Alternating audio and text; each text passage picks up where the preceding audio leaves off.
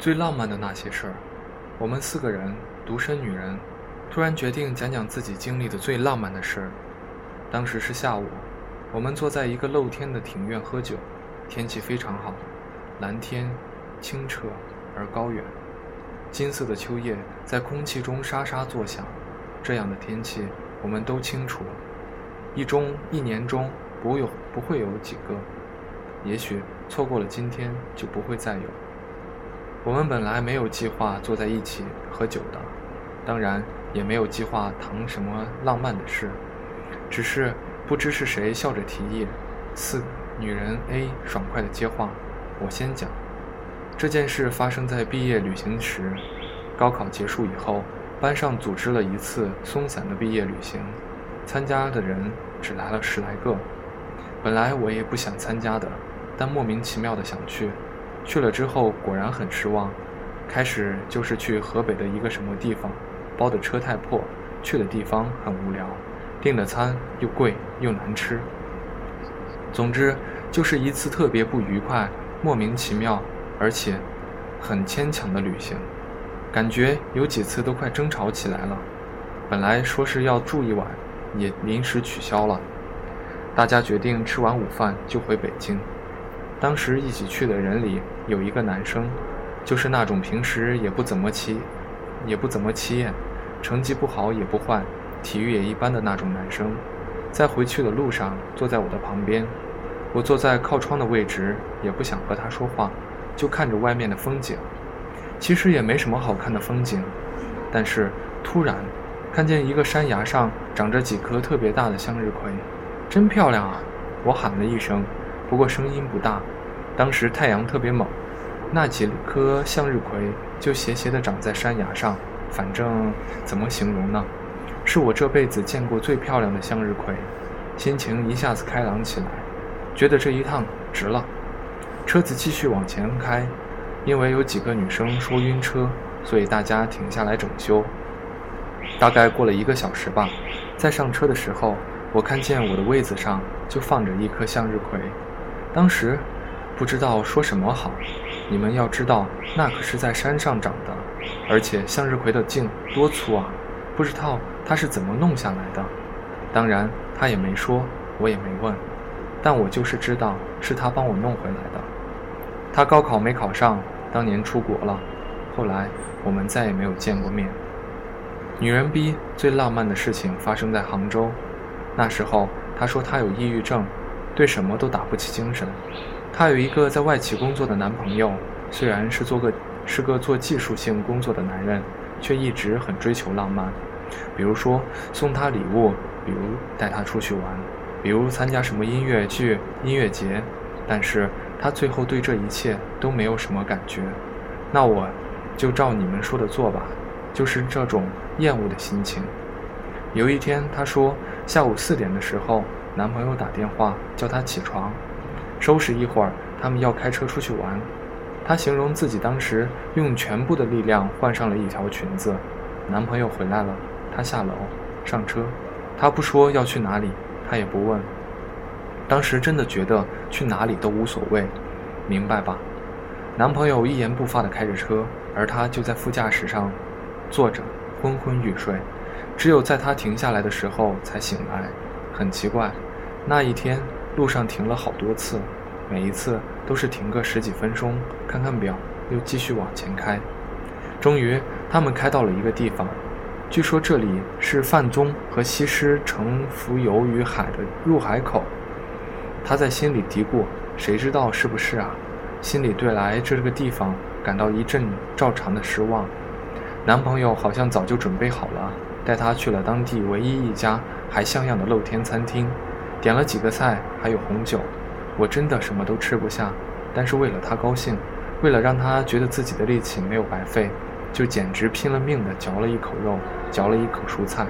但是觉得很委屈，莫名的委屈。穿着裙子又觉得特别冷，眼泪马上就要掉下来了。如果那时候我真的哭了，我知道一切就不可能挽回了。她说：“接下来一定是彻底的崩溃，会和男朋友大吵一架，狠狠指责他自私自利，结束这段关系。”我知道自己不能这样做，就一直忍着。可是绝望的感觉慢慢的从脚后跟一直淹没到脖子，眼看就要撑不下去了。这时候发生了一件事，什么事？下雪了，简直是奇迹般的下了一场雪。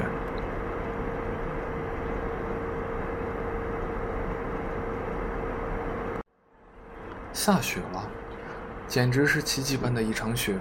那还完全不是下雪的季节。他睁大了眼睛，完全不相信。可是雪花就那样一片一片真实的落下来，越来越大朵，越来越密集，落在他的脸上、胳膊上，那冰冷的感觉就像在宣告：这绝对不是假的哦。男朋友突然长长的舒了口气。天气预报说今天七点半，在这个地方可能会下雪。我又怕错过了，又怕早到了，又怕天气预报不准。这时候，她突然才意识到，原来这一路上男朋友有多紧张，而她原本可以不必做这一切。能请你跳支舞吗？男朋友伸出手，她欣然接受。他们在雪地里一直跳舞，直到冷得跳不动。虽然手脚都冻僵了，但是心里的东西却在慢慢融化。我就知道一切都会好的，会好起来。就算现在再糟糕，也会好起来。不管将来发生什么，都会好起来。那一天，我这么想。女人 C 是我们中间最有钱的，当然也谈不上多么有钱，但也有钱到并不在乎钱的程度。你们知道的，我交过一个很穷的男朋友，是真穷，一个月只挣两千块钱的那种穷。我们隐约知道她交过这样一个男朋友，男朋友间、朋友间当然也会猜测。她为什么会交那么一个男朋友？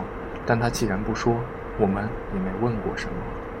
我们在一起三年，可以说那三年我过得有点反常吧。其实我不喜欢吃烤串，也不爱吃小旅馆。我们家以前就是开饭店的嘛。但是出去吃饭都是他请客，他也只能请得起那种地方。穷归穷，但他是个细心、挺细心的人。举个例子吧。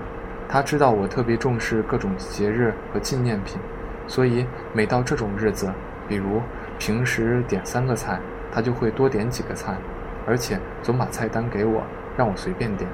这种地方我还请得起。他总是这么说。